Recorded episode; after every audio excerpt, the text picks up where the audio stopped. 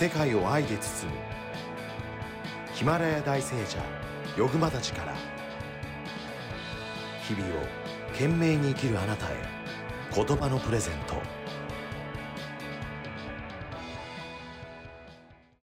良いパートナーとか、ええ。うん、この人なんだろうかとか運命の人ってうん。どういう人を言うのかって言って分からなくてええ。そういうことやってたらもういい年になってきたんですけども、えいいパートナーに出え会いたい、いい恋愛がしたい、ええ。運命の方に出会いたいっていう方多いと思うんですけれども、はい。若い方も見てると思いますんで、ええ。もし横友達からアドバイスいただけると思います。良いパートナーに出会う方法がもしあれば教えてください。人が見てどういう人があいいのかなってあのねあのどういう人が好かれるのかなとかありますよね、まあ、人格的にねすごくこう調和が取れているとかねくどすぎてもねしつこすぎても嫌とかあるんじゃないんですか？だからやっぱし欲しい欲しいっていうね気持ちでギラギラ近づくとちょっと逃げられちゃうかもしれない私に言ってます？視聴者に言ってます？いやだからまあやっぱりねあの人間愛というか人間性をこう磨いていくと自然にこうみんなから愛される人になるのかなって、うん、そういう中で思いやりの中で運命の人に出会えるんじゃないかなってそのその人をこう見つけても難しいっていうかね、うん、やっぱり日頃から自分をこう高めてですねそして完成させていくっていうね仕事に対しても誠実にしっかり期限を守ってねこうう嘘をつかないとかね、うん、誠実であるとかね欲をかかないとか周りの人に親切にするっていうねこうあの無欲でね慈愛あのただ自分の欲でこう損得でやるんじゃなくてねこう慈愛でやっていく誠実に。でやっぱりこう親切にしていくって相手相手がこう生きるよりねあの人間としてね、うん、あの若い子だけに親切にするとか年寄りは親切にしないとかね。だから例えば年寄りに親切にしてたらうちの姪っ子にこうこの息子さんはいいなあなんていうことで話がこう出会いがあるかも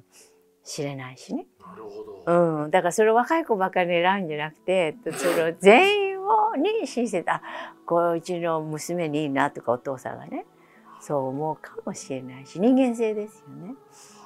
うん、そういうものをこうやっぱり人として成長していくっていうあの修行をね積極的にしていくといいのかなとか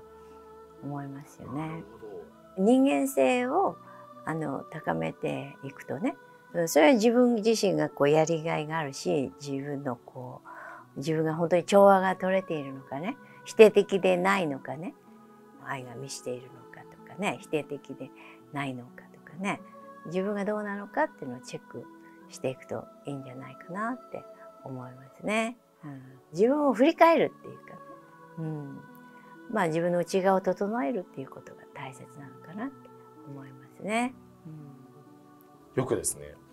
私の白馬の王子様はどこにいるのなんてええ。言う方ってうん。出会えないってよく聞いたことあるんですよ、ええ。そんなこと言ってる人ばかりの、え。ええ。ええやっぱりそういう方って自分のやっぱ修行心の修行が足りてないってことですよね。え待ってばかりというか。そうですね。そうですね。待ってばかり。まあ何かね可愛いとかなんかいいとこがあってあのそういう自信があるのかもしれないですけれども見てくれだけじゃなくてね精神的なものっていうのでないと長続き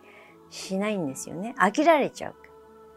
だからやっぱり誠実でこう本当に奥が深い人間になっていかないと正直にね、うん、いろいろなこと断りが分かるっていうか理解できる、まあ、そういう自分になっていく本質的な修行をしていくとね何かこういろいろなこう物事を知っているとかねそういうこといろいろ豊かさってあるとは思うんですけれども海外に精通してるとかねいろいろこう趣味がいっぱいあるとかまあそういうのそれはも持ってるに越したことないですけれどもやっぱし人間としてね、うん、こう基本的なものこうそういうものを磨いていくとすごくこうすっきりしてね安心できる人っていうか何かこういろいろ背負ってる人っていうのはねうんなんかこうおごりになっちゃう時もあるんですよね。何ができる彼ができるとかこういろいろ学歴とかなんかいろいろなね家柄とかいろいろ背負いすぎちゃうとね。だからシンプルに自分裸の自分になっていくっていうのもいいんじゃないかなって。もちろんそういうものあってそれさらに磨いていくっていうのはいいこと別にねしょうがないそこで生まれちゃったわけだからいいいいとこに生まれてそれはその人のね、うん、だからそういうのもとらわれず自分の内側を磨いていくっていうことがね、